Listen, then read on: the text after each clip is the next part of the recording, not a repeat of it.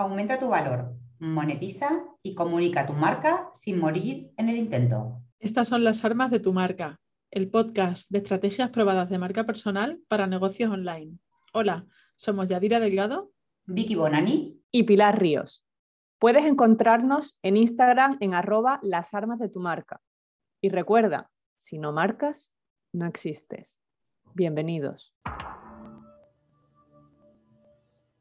Hoy estamos aquí con un nuevo episodio de Las armas de tu marca. Y esta vez la pregunta es, o la reflexión es, ¿cuál es la verdad de por qué no vendes?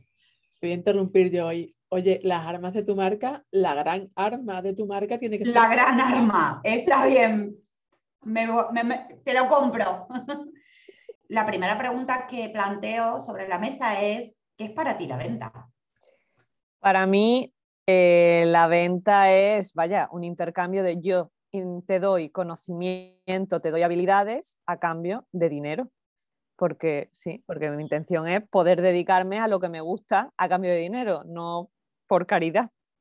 Claro, hay un proceso de venta y en el proceso de venta como que tenemos que ir haciendo pequeñas acciones que a veces confundimos y damos por hecho ya que ya con esas acciones estamos vendiendo, ¿no? Porque si tú estás ayudando y tú estás dando la información, pues ya te sientes realizada porque estás ayudando. Tenemos ahí un, puntillo de, que nos encanta ayudar. ¿no? Sí, vender es ayudar y que nos encanta ayudar. O sea, a todos nos gusta ayudar. Y hombre, egoístamente, claro, porque nos, nos, sentimos bien cuando lo hacemos. Claro, claro. Pero el problema es que ayudar no implica monetizar. A ver, se puede ayudar monetizando, pero con el objetivo de monetizar y se puede ayudar pues como ayudas a una amiga, a un colega, a quien sea que lo necesita y no te planteas cobrarle por ello. Entonces, la verdad, la verdad de por qué no vendes, queremos decir exactamente la verdad de por qué el dinero no te llega a tu cuenta. Sí, eso. Yo, por ejemplo, una de las cosas que veo y que creo que pasa mucho es que hay falta de foco eh, relacionado con el ¿por qué no vende? Entonces, cuando hay poco foco, cuando vendes de todo, porque yo sé hacer de todo, porque, vale, yo también sé hacer muchas cosas, pero no las vendo por ello. De hecho, y para todo el mundo. Y para todo el mundo, además, eso. Vendo de todo y para todo el mundo. Entonces. ¿Eres un mercadillo? claro, eres un mercadillo y además, ¿quién cojones se va a acordar de qué vendes? Si vendes de todo, no vas a ser, no vas a estar en el top of mind de nadie. No vas a estar ahí arriba en la cabeza. Nadie te va a recordar porque eres la que vende de todo como mil personas más, como tropecientas personas que puedes encontrar por redes sociales. Entonces yo eso mm, veo que lo principal de por uno de los problemas que habría que poner foco es eso, poner foco en lo que vendes y, minimizar los servicios.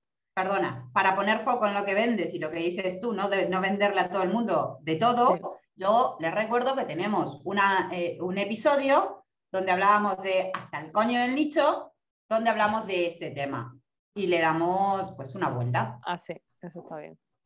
Está muy bien, sí. De hecho, bueno, sí, eso es una cosa. Y otra de las cosas que sí que veo mucho y veo que también hay gente que está comentando, expertos en marcas personales y tal, es el tema de la repetición, que nos da miedo repetir, nos, que nos repitamos porque nos creemos el centro del mundo y creemos que todo el mundo va a estar ahí 24 horas viendo y leyendo lo que nosotras tenemos que compartir con el mundo y nada más lejos de la verdad. Por eso, a la hora de repetir, yo hablo mucho de como en los cuentos infantiles, cuando tú hay muchos cuentos que utilizan como recurso una frase gancho cada vez que explican una historia. Pues, por ejemplo, eh, yo qué sé, y así es como el gusano era feliz. Entonces esa frase se va repitiendo a lo largo de todo el cuento para el niño y el niño va terminando repitiendo. Y así el gusano era feliz. Pues de esa misma manera que a los niños le ponemos eso para que repitan y para que se queden con la copla, pues esa copla tenemos que implantársela a nuestro cliente. Porque una de las cosas que dicen las estadísticas es que como mínimo tenemos que hacer siete impactos, pero esos siete impactos no significa que porque nosotros hagamos o repitamos siete veces las cosas va a caer ese impacto en la misma persona. Porque como dijiste tú, no somos el ombligo del mundo, no están pendientes de nosotras y entonces ah, tú dices, vale, es que lo dije siete veces, coño, pero es que a lo mejor es una persona te escuchó dos, otra te escuchó una. Y se lo ha olvidado una y otra y otra y otra vez hasta que encuentres ¿no? que has llegado siete veces a uno. Y para eso, lo has dicho tú, repetición. Pero es que la repetición en todo, en diseño, en comunicación, es muy importante para, también para generar coherencia y pues eso, para, para que se impregne de lo que estamos transmitiendo. ¿Y por qué si sabemos lo que hay que hacer, no lo hacemos? Pues mira. Vicky Victoria. Vicky Victoria. Hoy va a dar por llamarte así. Vicky Victoria. A ver, yo cuando nos habíamos planteado el tema, yo mi respuesta a la verdad de por qué no vendo, o por qué no vende alguien, es el no generar confianza. Entonces, tirando un poco de ese hilo, es decir, si yo no genero confianza a la gente a la que me dirijo, a ese público objetivo, pues no va a haber posibilidades de vender, de monetizar mi conocimiento. Ahora el punto es, ¿por qué no genero confianza? Es decir, la confianza, para poder generar confianza, yo creo que hay dos cosas claves. Ser coherente con uno mismo, ¿vale? Y confiar en uno. Que creo que eso eh, son dos claves, ¿no? De por qué no vendo. Eh, si no, no, tengo coherencia y no tengo confianza en mí mismo, obviamente lo que comunico no llega porque se produce una distorsión, ¿no? un ruido en esa comunicación el no generar confianza hacia afuera, que es producto de no confiar en mí misma, es una, una de las claves ¿no? de eh, por qué no vendo. Aquí yo una cosa, el tema de la confianza, porque no sé, me ha venido ahora, que claro, tienes que confiar en ti misma, pero también es verdad que tienes que tener experiencia en lo que estás vendiendo. Es decir, que a veces, o sea, hay como una doble versión que veo a veces, que una es, es que, pues eso, eh, me autoengaño, creo que no, que no valgo y entonces no vendo. no hemos de eso todavía, Pilar. No, ya, ya, ya. Ahora tal, bueno, pero me ha venido. Pero también hay que ser realista y, mm, a ver, si acabas de empezar eh, un campo nuevo, pues es normal que te falte confianza y lo que te falta es experiencia para poder vender. Vale, te lo compro hasta ahí, pero si que recién empiezas, si recién empiezas, probablemente ah, para generar esa experiencia a lo mejor no, te, no puedas vender al precio que quieres vender, pero podrás vender. Por ejemplo, eso, sí.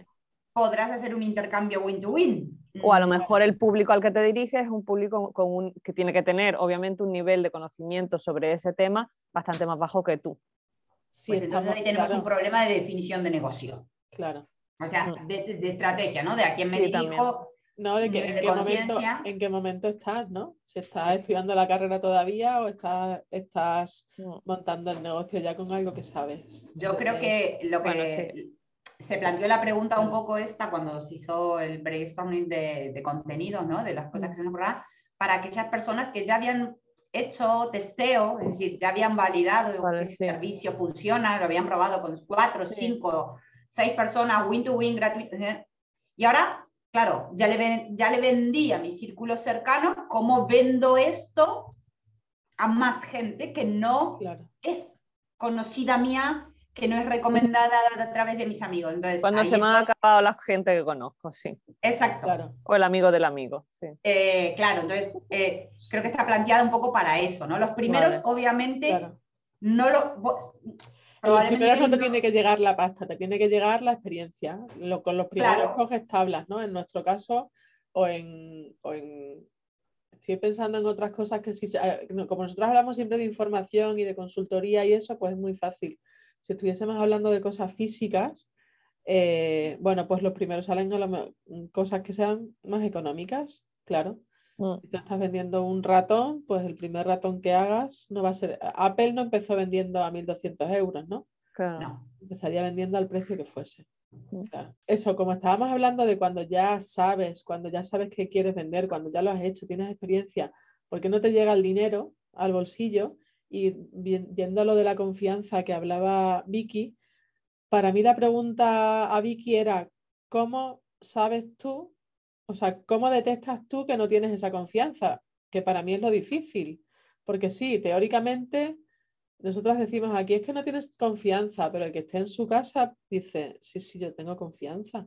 ¿Cómo no voy a tener confianza? Si yo, mira, he hecho las prácticas con esto, no sé qué, racionalmente tienes confianza, pero yo ahí divido cuatro síndromes, estos, estos bloqueos hacia la venta, en cuatro cosas que, pasan mucho en el emprendimiento, porque estoy analizando la mentalidad empresarial eh, aplicada a la marca personal. Entonces, de las cosas que yo más me he encontrado en, en sesiones han sido La primera, el síndrome del impostor, que a pesar de haber hecho todo, piensas que no eres suficiente porque siempre va a haber gente que Mm. sabe más que tú. Sí. Entonces, aunque bueno. sepas, sí, A ese síndrome, yo siempre lo que le digo a mis clientas, ¿no? Cuando les aparece el síndrome del impostor, la primera pregunta que hago es, ¿con quién coño te comparas? Esa- y, y ya en ese momento es como, vale, Vicky, está bien. claro. Me refiero, si yo me comparo con alguien que lleva 10 años en el mercado y yo llevo dos, eh, obviamente no estamos paradas iguales. No. Pero por mucho que yo haya podido en esos dos años ir súper rápido, en dos años no compenso 10 años de experiencia. Claro, Imposible. claro. Por mucho proyecto y cliente que haya tenido. Entonces, el síndrome del impostor, que tú lo planteas y es muy Que común. no digo que no tenga solución, ojo. Ah, Lo que estamos no, no. diciendo es que la- esa confianza que no tenemos para vender, ¿de dónde viene? Sí. No digo que no tenga solución ninguno. Obviamente, todos tienen Sí, sí, sí. solución si los trabajas y sabes detectar exactamente de dónde. A ver, puede ser con un psicólogo, o puede ser con un psiquiatra, o puede ser con un coach. Depende del grado de la herida que tengas, ¿no? Depende de, de dónde te venga. Si te viene un síndrome del impostor porque resulta que tenías maltrato de pequeño, por ejemplo, pues yo qué sé, que depende de, obviamente, del Sí, grado de. Sí, pero mira, por ejemplo, tema del el impostor es que me he acordado, a mi madre le está pasando ahora que está escribiendo un libro junto con otras tres profesionales y es la primera vez que escribe. Eh, y ella se ha, se ha jubilado hace nada, es decir, experiencia tiene un montón sobre álbum ilustrado, de hecho. Y le ha salido el símbolo, o sea, el signo del impostor y se lo dije, digo, mamá, te está saliendo esto que nos pasa a muchas emprendedoras, sobre todo, a- yo creo que nos pasa más a las mujeres, me atrevo a decir. Claro. Y era porque, claro, es que hay mucha gente muy buena que ha escrito sobre álbum ilustrado, digo, pero nadie va a darle el punto que tú le das aparte de la experiencia que tú tienes. Y lo hablaba con una amiga suya y decía lo mismo, dice, si es que tu madre tiene un montón de experiencia para... Y es porque no se ha enfrentado a esto en particular, que es un libro, por mucha experiencia que tenga en un campo. Segundo síndrome que veo yo que estoy viendo en mis sesiones, el síndrome de la validación externa. Alguien nos tiene que decir que está bien. Si Mm. no nos dice nadie que está bien, nosotros no nos lo podemos decir a nosotros mismos. Y cuando lo buscamos en redes sociales, en los likes, en los seguidores y eso, hasta ahí lo detectamos. Es que nadie me comparte, es que nadie. Pero hay veces que no lo detectamos, porque es que a lo mejor estamos esperando una validación externa de mi padre, que eso me ha pasado a mí, que eso fueron unas risas en la, en la sesión, en la sesión hacia mí misma, que me hizo una compañera de la certificación, que decía, ¿y tu padre está en YouTube? Yo, sí, pero no me ve, ni le interesa nada, ni... Total, que estaba ahí el, el Calla, que mi padre me sigue en Instagram. Ah, tu padre te sigue en Instagram. Pues mira, muy bien. Sí, Y lo seguro, encontré el otro día de seguro que te pone likes. No, no, solo me sigue. Pues Eso es el observador. Padre de Vicky, si estás observando, dale un like a la muchacha que se lo merece. Comparte con tus Ah. amigos. sí. Contarte con tus amigos, sí. Aún así, Creo que tiene un seguidor, dos seguidores, Vicky y mi hermano Shiramiku, que es, que es artesano. Creo que no sigue nada más que nosotros. en cualquier, en cualquier caso, un carrusel, Mm. que es evitar sobresalir o destacar. Este no es tan conocido como los demás, porque los otros dos seguro que los habéis escuchado, pero el de evitar sobresalir y destacar es súper curioso buscarlo en la publicación que tenemos hecha, porque hay un estudio que dice que nos tenemos que unir a lo que dice el grupo. O sea que si el Mm. grupo nos está diciendo que Vicky tiene el pelo rojo y solo uno tiene que decir la verdad, no la dice por vergüenza. Me parece una pasada. Y hay un montón de estudios relacionados con esto que se han hecho, de poner a, en una clase de estudiantes, de poner a, es que me acabo de acordar, de decir Sí. todo el rato que es, pues eso, que Vicky tiene el pelo rojo y ya los y al principio la gente dice que no, pero después de varias acciones Sí. donde todo el mundo, el grupo, dice una cosa diferente, el otro se calla y al final Claro. termina aceptándolo. Y Vamos, aquí, El miedo a ser coherente con lo que uno piensa. claro, claro, a mostrar un criterio propio, por Exacto. ejemplo. Entonces aquí nos repetimos mucho en redes sociales porque se está diciendo esto, se está diciendo esto y al final te lo acabas de creer y lo dices tú también. Y, por ejemplo, ahora estamos viviendo mucho, es que ahora no se vende. Es que estamos en un momento de, de crisis, de esto, y es que ahora no se vende. Pues los que están vendiendo a lo mejor están vendiendo, pero que lo- los que están haciendo los 25.584 impactos estarán vendiendo algo. ¿no? Pero si te metes en el, todos, los, todos dicen que no se vende, no se vende, no voy a vender para no gastar energía, para patatín, patatán, pues te estás metiendo en evitar sobresalir o destacar. Y claro que no vendes. Eso Por miedo. Y el último, que es el menos importante en este caso, eh, para mí, que es el síndrome de burnout, ¿por qué es menos importante? Porque cuando estamos trabajando en una marca personal es más difícil que salga. O sea, esto ya, es- ya, ya tienes que haber pasado mucho para mí. El bloqueo, entonces eso, Pero ¿de, de qué va este? este va de que, de que estás haciendo algo que te gusta hasta que te deja de gustar y te quemas. Entonces estoy Ah, cansada ya. Estoy cansada de publicar en Instagram. Estoy cansada de... Esto normalmente es que estás cansado de tu trabajo fijo, de tu trabajo en una empresa. Ya. Estás cansado, vas con desganas, no estás motivado para hacer nada, cada vez haces menos en el trabajo. tienes No estás conectado por con tu para, con tu para qué. Con tu- exacto. Claro. Claro, no estás conectado. Sí, entonces, Entonces- volvemos todos siempre, volvemos a la esencia, vamos, que para todo pasa por trabajar Coherencia. Claro. es más conocido si estás trabajando por cuenta ajena que por cuenta propia. Pero también Sí. si nos metemos en la rutina de cuenta ajena, de, ten- de cuenta propia, de que tengo que hacer esto, tengo que hacer esto, tengo que hacer esto, que al final no estás en coherencia contigo y no te sientes identificado, pues también sale. Y entonces pues tampoco vendes. Y hasta ahí podemos leer. Todo Yo tiene una- solución. Quería dar una. Quería hacer un apunte que a pesar de que todas estas barreras tenemos que, que echarla abajo y que tenemos que aprender a ser coherentes y a, bueno, y a reforzarnos, a confiar en nosotros para generar confianza, creo que hay ciertas acciones que cuando tengamos todo esto claro tenemos que tener en cuenta a la hora de comunicarnos en las redes sociales y a través del medio que, que queramos, que es, uno, lo que comentaba al principio, que es algo que como hemos visto no es lo principal, sino que tenemos que, eh, que haber trabajado lo que Yadira y Vicky han estado comentando para esto. Pero una vez eso tenemos que poner foco, concretar los servicios que vendemos y sobre todo es importante que cada acción y cada publicación que hagamos tenga un objetivo. ¿Qué es lo que quiero conseguir con eso? Y le metamos un- una llamada a la acción para que la persona que nos lea, vea o oiga sepa qué es lo que tiene que hacer a continuación, algo muy concreto que sea apúntate a mi newsletter o apúntate a mi grupo de Telegram o descárgate mi list magnet o lo que sea. Vale, yo voy a plantear, si os parece bien, cuatro preguntas que puedes Para a ti cerrar. misma, sí, ah, para, para empezar a indagar, ¿no? En de dónde viene el que no vendas. Primero, si estás realmente satisfecha con lo que vendes, es decir, realmente te produce satisfacción. Si te sientes a gusto con la promesa que comunicas, que eso suele ser el gran talón de Aquiles, y tener claro, algo lo había comentado Pilar, los beneficios ¿no? de, de lo que estamos vendiendo, de nuestros servicios o productos, y ah, identificada obviamente que el servicio que tengamos o el producto que tengamos eh, ataca o soluciona ¿vale? un problema de nuestro público objetivo. ¿Sí? Ah, el tema es que si yo a estas preguntas mm, no las tengo claras, ah, pueden ser producto de lo que hablábamos hoy, ¿no? No, problemas de comunicación, problemas de falta de confianza, problemas de falta de coherencia. Y entonces ahí vamos por un trabajo más profundo para poder generar confianza primero en nosotras, coherencia en nosotras, para confianza hacia afuera y un paso para vender. Genial. Pues, si os parece, cortamos aquí, ¿no? Yo creo que ha quedado claro. Perfecto. Yo iba a decir que, que nos acordemos siempre que es la gran arma de nuestra marca. La Sí. monetización, la venta. Sí. Es la gran Es que arma. sin venta Si no hay negocio. Sin venta no hay paraíso. ¿Cómo era? Sin estrategia no hay paraíso, pero Sin sin ventas no hay negocio. ¿Cuál hay es hobby la, caro. Hay la un hobby caro. ¿Dónde nos encuentran? Ya dirán.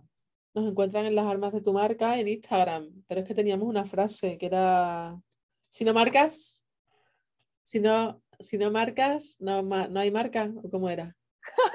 Había algo así. ¿Cómo era? Tenemos una Ay. frase, tío. No me acuerdo, tío. No me acuerdo. Sí, sí, sí. Si no marcas, no hay marca. Era, o, o marcas o te marcan. ¿Cómo era? No me acuerdo. Si no lideras tu marca, otros la liderarán por ti. Eso también lo hemos dicho, pero no Sin hay marca no hay dicho, venta. Queremos cerrar. Sin marca no hay venta. Sin marca no hay paraíso. Si no marcas, no existes. Si no marcas, no existes. Esa era. Pero Sí. todas, no todas valen. Pero todas valen, así que nada, que vaya muy bien y nos vemos, Nos vemos en el siguiente en el episodio. próximo episodio. Feliz semana.